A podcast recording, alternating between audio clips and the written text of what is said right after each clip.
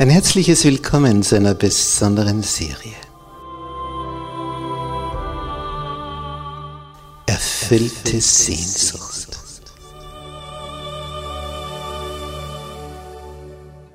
Die Welt der Bibel.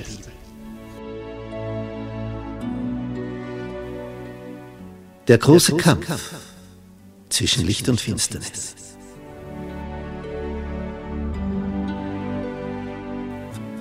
Vom Schatten zum Licht. Wir begeben uns auf eine spannende Zeitreise durch die letzten zwei Jahrtausende.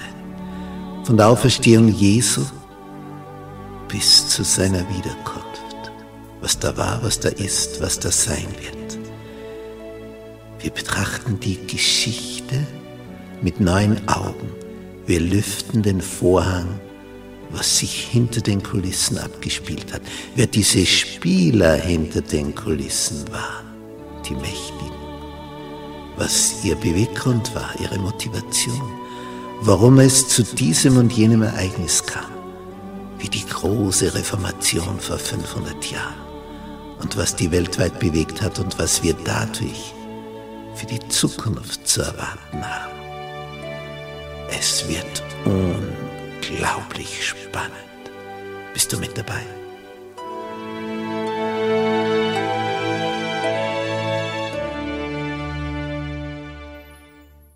Gnade sei mit euch und Friede von Gott unserem Vater und unserem Herrn Jesus Christus. In unserer Serie durch die ganze Bibel betrachten wir heute das Thema Was ist das Heiligtum. Nachzulesen in der Vertiefung in dem Buch Der große Kampf zwischen Licht und Finsternis, Kapitel 23, beziehungsweise Neuausgabe vom Schatten zum Licht. Und zu dieser Andacht begrüße ich auch all unsere Zuseher im Internet.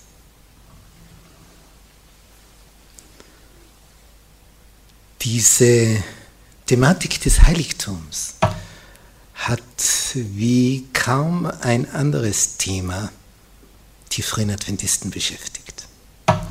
Und zwar deswegen, weil aufgrund dieser Bibelstelle aus dem Propheten Daniel, Kapitel 8, Vers 14, die da lautet, bis 2300 Abende und Morgen vergangen sind, dann wird das Heiligtum wieder geweiht werden. Aufgrund dieser Bibelstelle waren die ganzen Wiederkunftserwartungen aufgebaut worden. Man hatte dieses Geheimnis des prophetischen Zeitcodes erkannt, dass nämlich in der Bibel ein Tag in Wirklichkeit ein Jahr bedeutet. Und dieser Unterschied, der wurde jetzt so spannend, denn die 2300 Abende und Morgen, die wurden jetzt 2300 Jahre.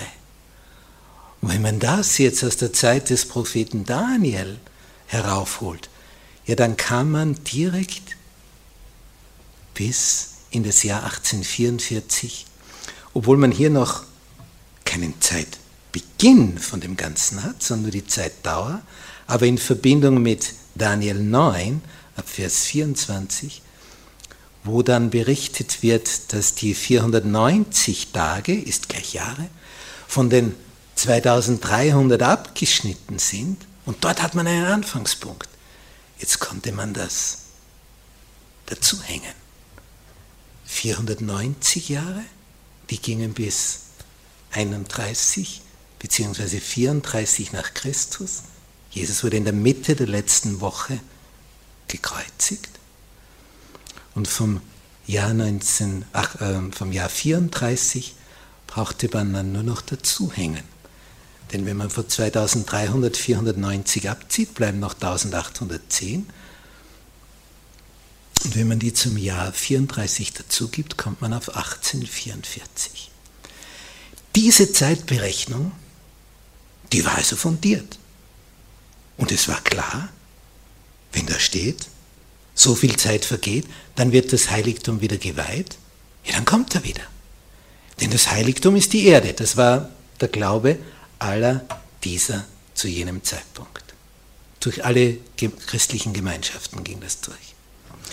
Nun, jetzt kam er aber nicht zum vorhergesagten Zeitpunkt, am 22. Oktober 1844. Gewaltige Enttäuschung. Und jetzt setzt man sich wieder hin. Man geht wieder die ganzen Zeitberechnungen durch und man kommt immer wieder auf 1844. Ja, wo ist das Problem? Warum ist er dann nicht gekommen? Es heißt doch, bis 2300 Abende und Morgen vergangen sind, dann wird das Heiligtum wieder geweiht. Und jetzt taucht die Frage auf, ja, was ist eigentlich das Heiligtum? Wo kommt das her? Und dazu gehen wir ein bisschen zurück in die Geschichte, zurück zur Landkarte, wo das alles herkommt.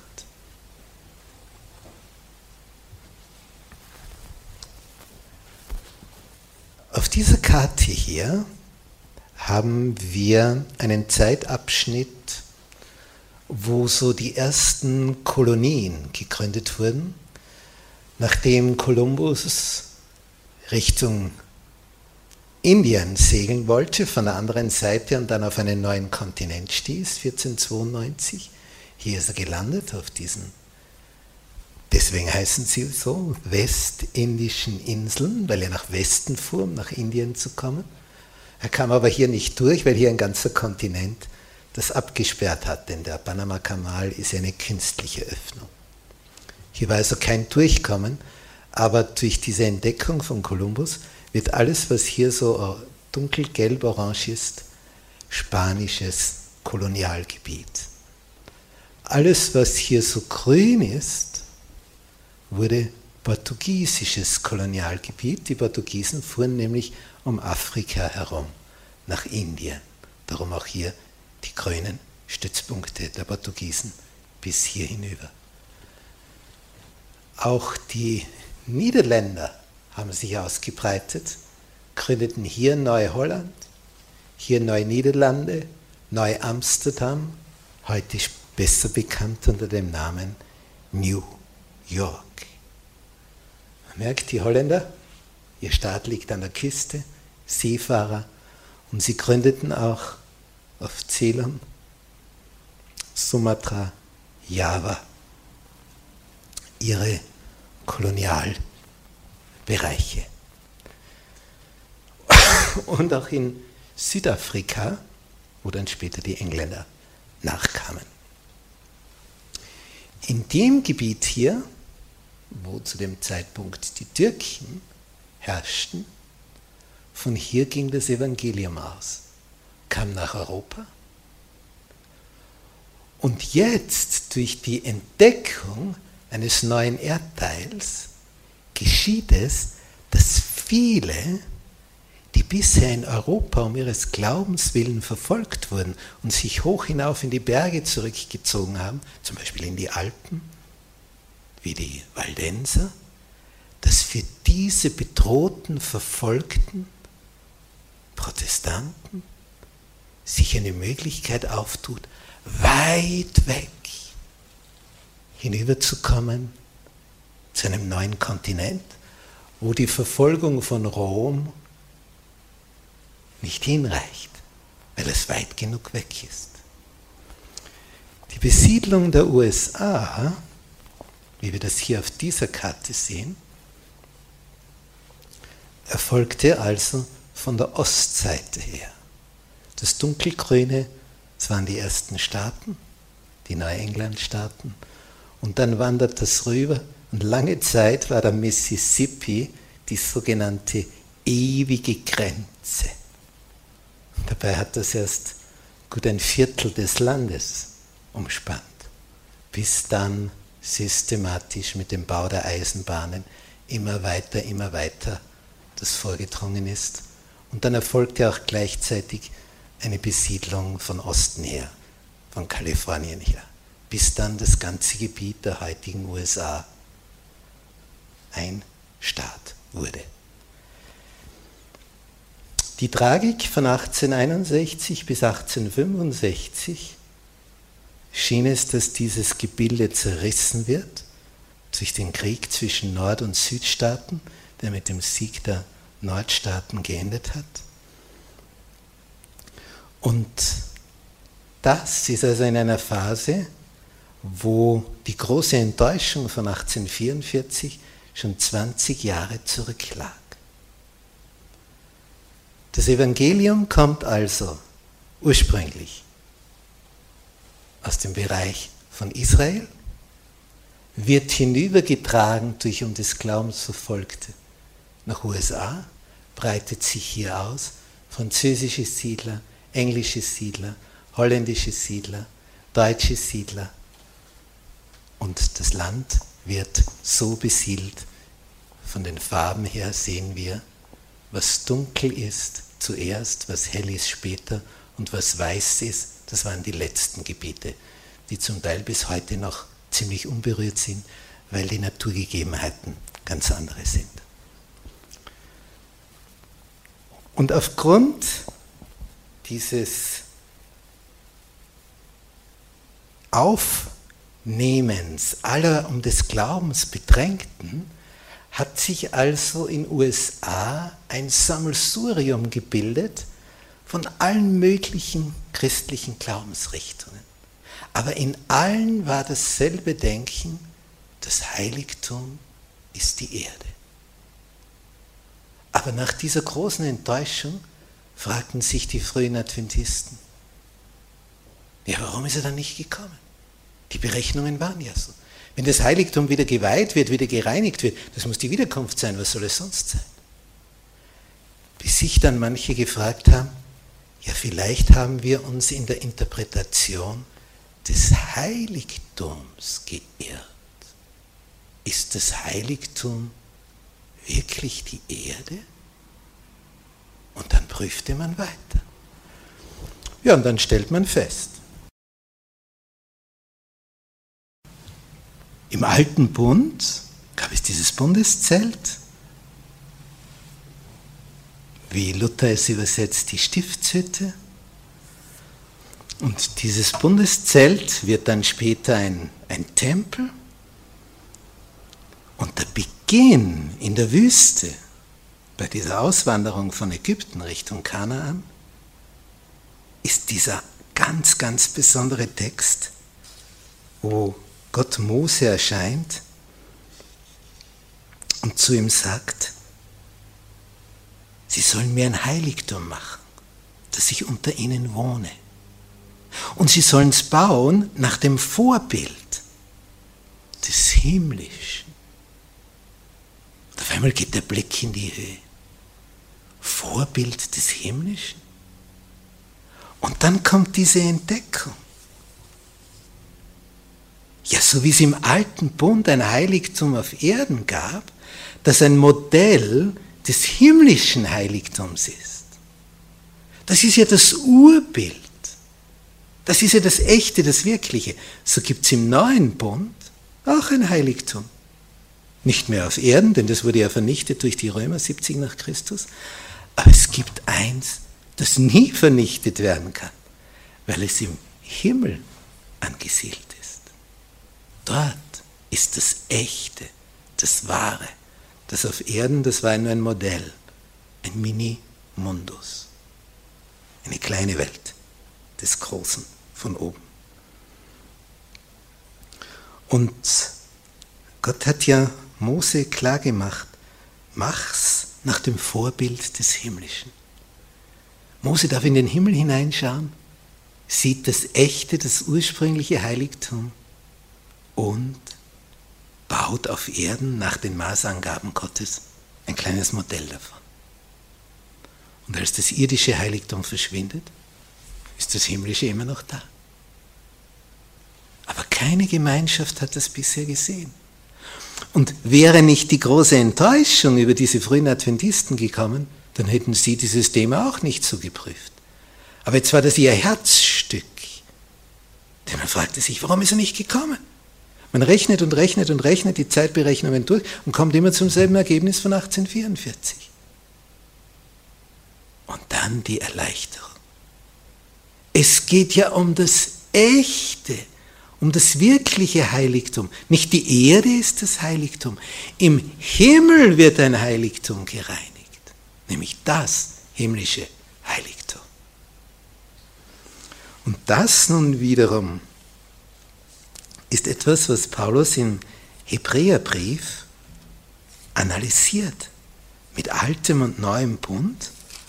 Und in Kapitel 8 des Hebräerbriefes, in Vers 1, kommt er zum Kern der Sache und sagt, das ist nun die Hauptsache bei dem, wovon wir reden. Wir haben einen solchen Hohepriester, der da sitzt zur Rechten des Thrones der Majestät im Himmel. Nach seiner Himmelfahrt ist ja Jesus wieder zu seinem Vater zurückgekehrt. Und wie geht es jetzt weiter in Vers 2? Über diesen Hohepriester, Jesus.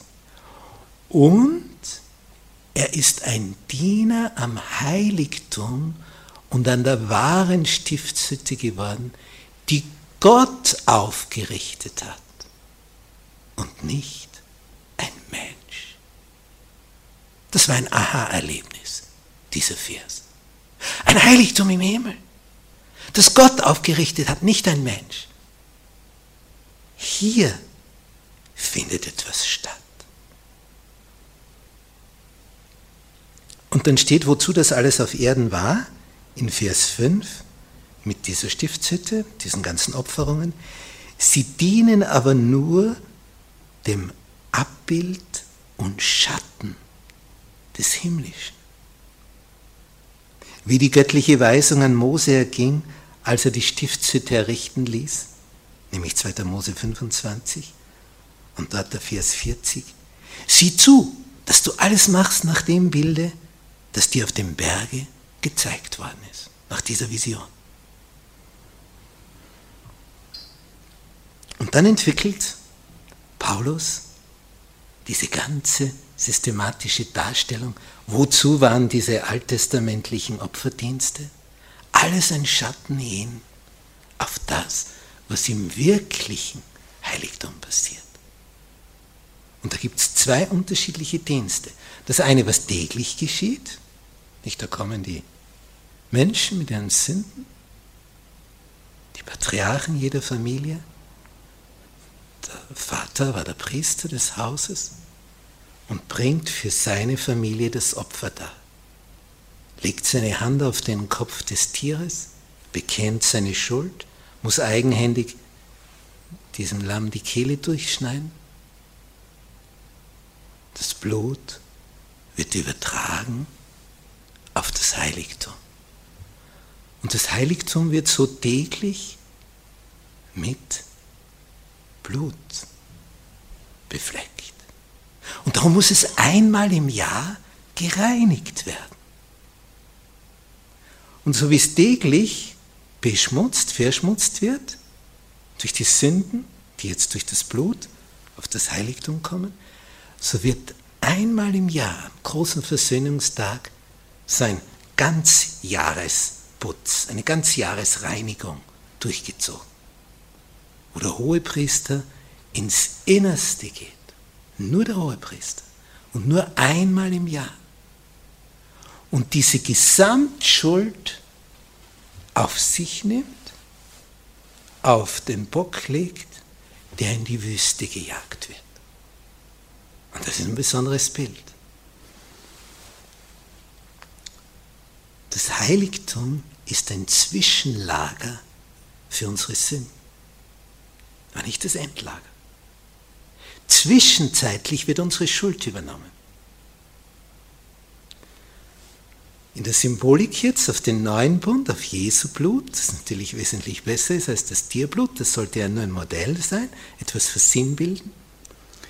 Jesu Blut beginnt wirksam zu werden für uns wenn dir etwas aufgeht, das habe ich verkehrt gemacht. Das, das ist ja ganz, ganz gegen Gottes Absicht gewesen, was ich da getan habe. Und es wird uns bewusst in unserem Gewissen. Wenn das auftaucht, dann geht es uns nicht gut. Und jetzt kannst du frei werden davon, indem du in Reue, in Demut dich an den Stellvertreter wendest, der für dich geblutet hat, um Vergebung bittest.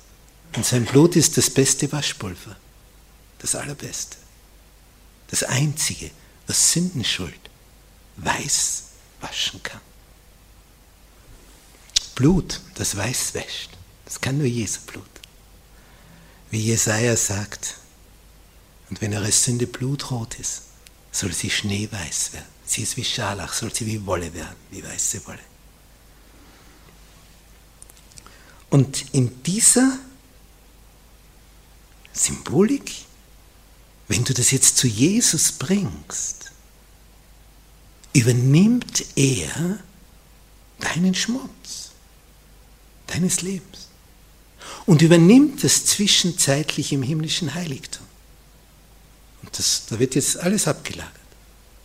Wie bei einem Atommüll, wo diese Brennstäbe, die ausgebrannt sind, in ein Zwischenlager kommen, aufbereitet werden und dann kommen sie ins Endlager. Und so ist das mit unserer Sünde. Sie kommt ins himmlische Heiligtum, wird zwischengelagert, aber am Ende kommt diese Symbolik zum Tragen.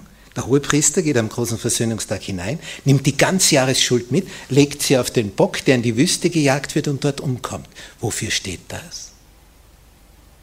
Es kommt ein Zeitpunkt, da wird das Heiligtum gereinigt und dem Verursacher aufgeladen, dem Teufel, dem Satan, dem Diabolos, dem Durcheinanderbringer, der einst Luzifer hieß, Lichtträger und zu Satan, dem Verderber, dem Zerstörer geworden ist. Er bekommt letztlich alles aufgeladen. Das weiß er. Und davor zittert er. Und deswegen ist es ja dem Teufel so ein Anliegen, dass du mit deiner Schuld nicht zu Jesus gehst. Denn was du heute Jesus bringst, den Schmutz deines Lebens, und der dann im Himmel zwischengelagert wird im himmlischen Heiligtum. Dieser Schmutz wird letztlich ins Endlager kommen. Und das Endlager ist Satan. Und er wird im Feuersee dafür büßen. Und er ist natürlich nicht interessiert daran, deine Schuld am Ende aufgeladen zu bekommen. Und er weiß, die einzige Chance ist, dich von Jesus zu trennen. Denn sonst wandert deine Schuld, wenn du sie bekennst zu Jesus, letztlich über das Zwischenlager zu ihm. Und darum dieser Kampf zwischen Licht und Finsternis, um jeden einzelnen Menschen.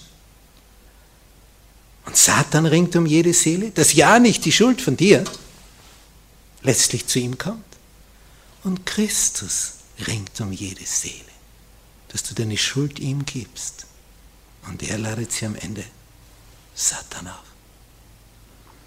Und diese Erkenntnis durch das Studium des Wortes, vor allem des Hebräerbriefes und des dritten Buches Mose, diese Erkenntnis ging jetzt voran, voran, dass da ein Heiligtum im Himmel ist, in dem Christus dient, und 1844 kommt es jetzt zu einem Wechsel im Dienst vom täglichen Dienst zu dem Dienst, wo dieses Heiligtum gereinigt wird.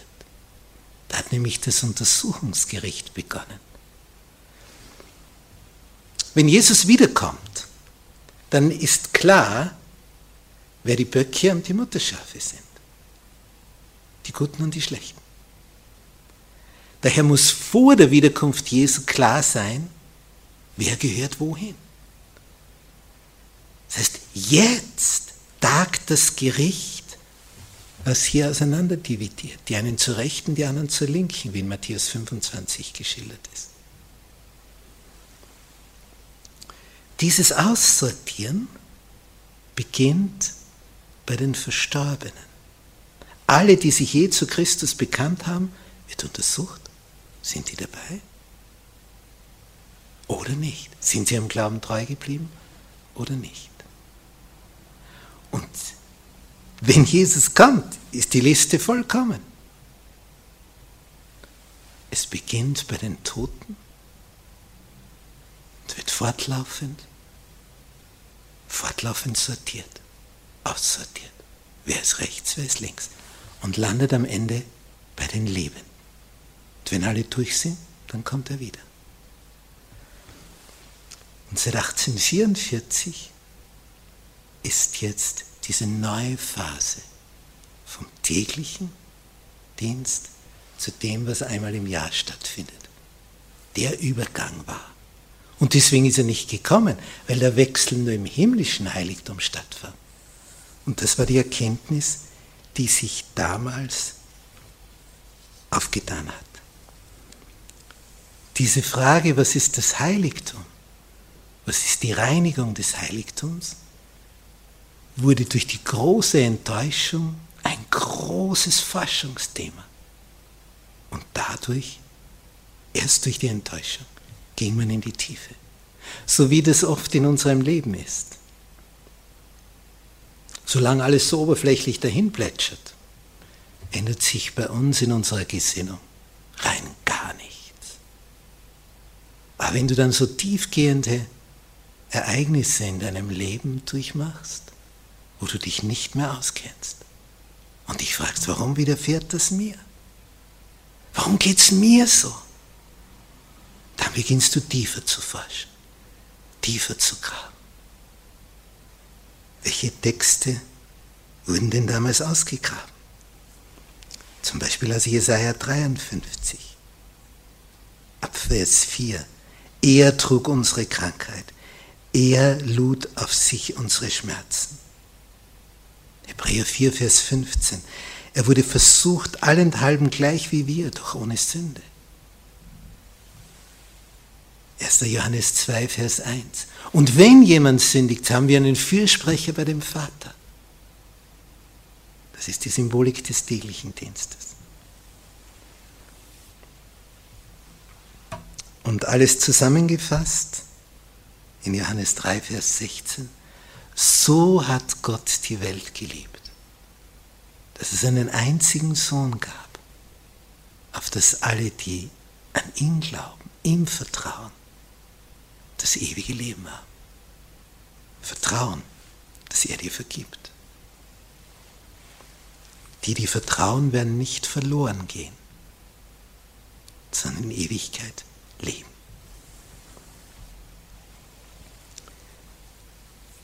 Jetzt heißt es in Hebräer 9, Vers 22 und 23, es wird fast alles mit Blut gereinigt nach dem Gesetz. Das ist für uns heute schwer nachvollziehbar, mit Blut etwas reinigen, denn wenn wir Blut draufgeben, wird es verschmutzt. Aber bei diesem Dienst im Heiligtum war Blut das Reinigungselement, denn, so heißt es hier in Hebräer 9,22, ohne Blutvergießen geschieht keine Vergebung. Ohne Blutvergießen keine Vergebung. So mussten nun der himmlischen Dinge Vorbilder mit solchem, dem nämlich dem Blut von Tieren, gereinigt werden. Aber sie selbst, die himmlischen, müssen bessere Opfer haben. Und das war das Opfer Jesu, das köstliche Blut Christi. Und er musste sich nur einmal opfern, wie es in Hebräer 9 heißt. Vers 24.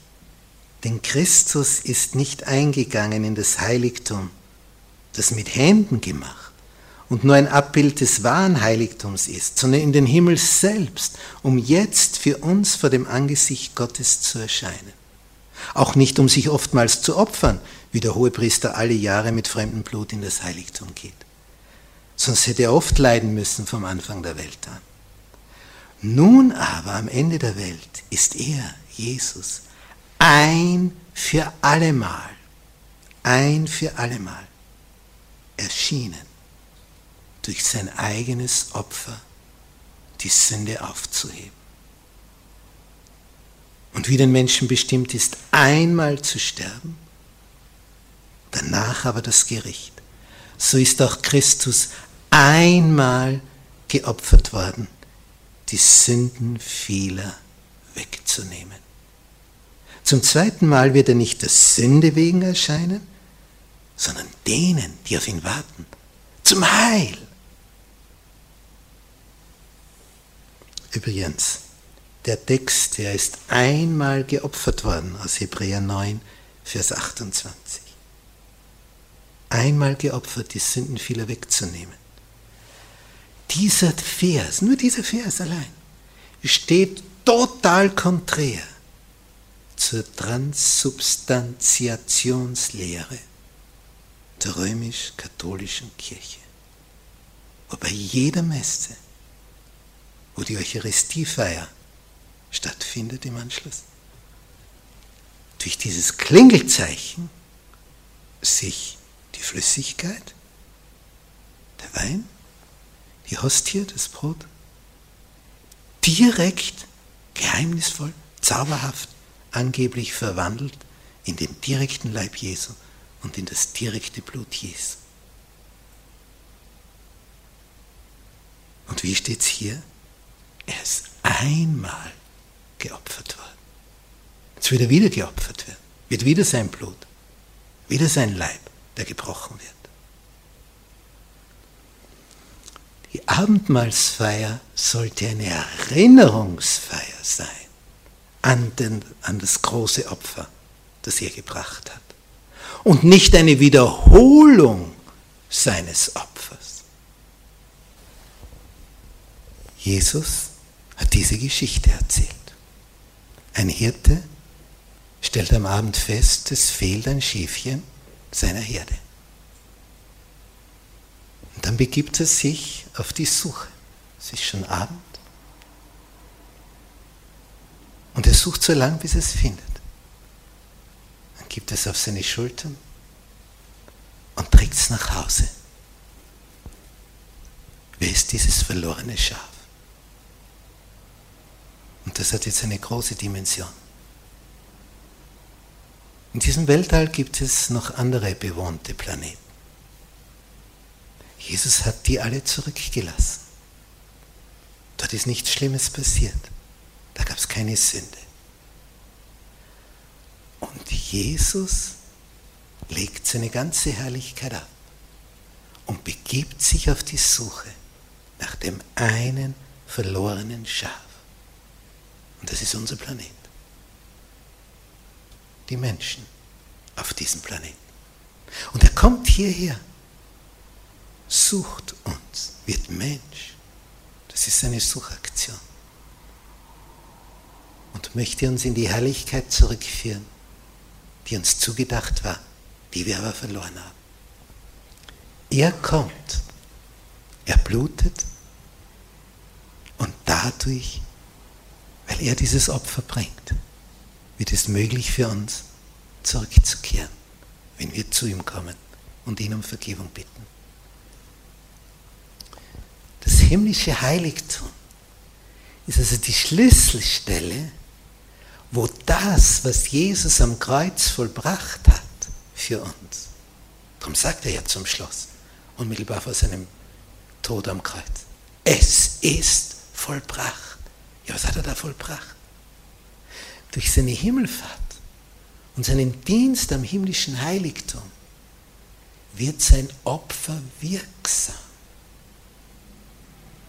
So wie auf Erden, wenn das Lamm geschlachtet war, dann ist das Ganze losging. Dann wurde das Blut aufs Heiligtum übertragen. Und dann war das erst weg vom Sünder. Das heißt, das Heiligtum übernimmt diese zentrale Rolle, wo Vergebung geschieht durch das Blut Jesu. Und man hat es durch diese Transsubstantiationslehre, wo die Substanz trans hinüberwandert, vom Wein zum Blut Jesu, hat man das, was im himmlischen Heiligtum geschieht, auf die Erde heruntergeholt. Wo wieder ein irdischer Priester das wiederholt, was im alten Bund immer geschehen ist, wo ein Tier nach dem anderen sterben musste. Und jetzt wird Jesu Blut dafür genommen.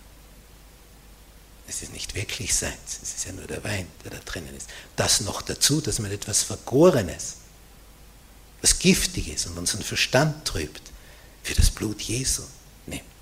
Wenn man wenigstens den Traubensaft genommen hätte, was es ursprünglich war. Diese Ereignisse zeigen also auch die Schlüsselrolle des Heiligtums, was dort geschieht. Und darum ist ja Satan, der Durcheinanderbringer, so darauf aus, dass das verändert und durcheinandergebracht wird und darum bei der Messe in der Eucharistiefeier es hier auf Erden wieder weitergeht wie im alten Bund. Nur nicht, dass es Tieropfer sind, sondern Jesus wird wieder und wieder und wieder geopfert. Obwohl der Hebräertext sagt in Kapitel 9, einmal geopfert, die Sünden vieler wegzunehmen. Hier ist der Schlüssel. Der eine kommt, der Sohn Gottes, der Stellvertreter, stirbt an unserer Stadt, ermöglicht dadurch für uns diese Umkehr, diesen Neubeginn. Du kannst jetzt, wo du das betrachtest, deine Schuld loswerden, dass es ins himmlische Heiligtum wandert und von dort letztlich zum Verursacher, der dich dorthin geführt hat, verführt hat. Der Satan. Ich lade dich ein, wenn du das jetzt siehst, dass du mit mir betest, dass du los wirst, frei wirst von deiner Sündenschuld, weil im himmlischen Heiligtum die Möglichkeit geschaffen wurde, dass du frei wirst davon. Unser Vater, der du im Himmel bist, du hast dein Kostbarstes geopfert. So wie in der Geschichte von Abraham und Isaak, der bereit ist, seinen einzigen Sohn herzugeben. So hast du, unser Vater im Himmel, deinen Sohn Jesus Christus für uns hergegeben.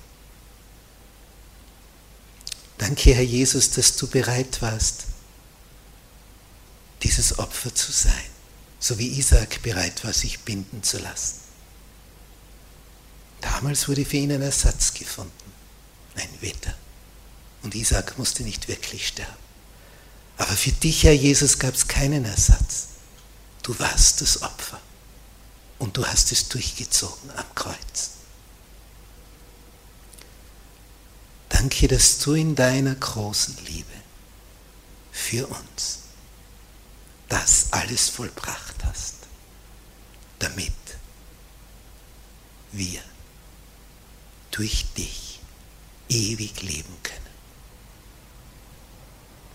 Und der du das jetzt siehst und betrachtest, lieber Zuseher, kannst diese Worte sprechen. Herr Jesus, Danke, dass du für mich geblutet hast. Danke, dass dein Blut mich reinigt von aller Sünde, die ich je auf mich geladen habe. Und ich bekenne dir jetzt, was mir leid tut. Und dann sag's ihm, dies und das und jenes, wie du hier einen Menschen vor den Kopf gestoßen hast dort jemand betrogen, hier jemand wehgetan, jener Person mit Worten und Taten Unrecht zugefügt hast. Sag's ihm. Und er wäscht dich rein. Er hat es versprochen. Danke, Herr Jesus, dass du jeder reumütigen Seele vergibst, die Schuld übernimmst zwischenzeitlich und sie letztendlich dem Verursacher aufladest, der dadurch mit dieser Sündenschuld umkommen wird im Feuersee. Danke, Herr, für diese Befreiung, dass du unser Gewissen wieder frei machst und uns auch gebietest, dass wir die aufsuchen, denen wir wehgetan haben und es auch ihnen sagen, dass es uns leid tut und wir sie um Vergebung bitten. Auch wenn wir der Meinung sind, eigentlich müsste der andere zuerst kommen. Drum geh du, bevor der andere dir zuvorkommt. Danke, Herr Jesus, dass du uns frei machst zur großen Freiheit der Kinder Gottes, befreit von der Last der Vergangenheit für eine neue Zukunft. Amen.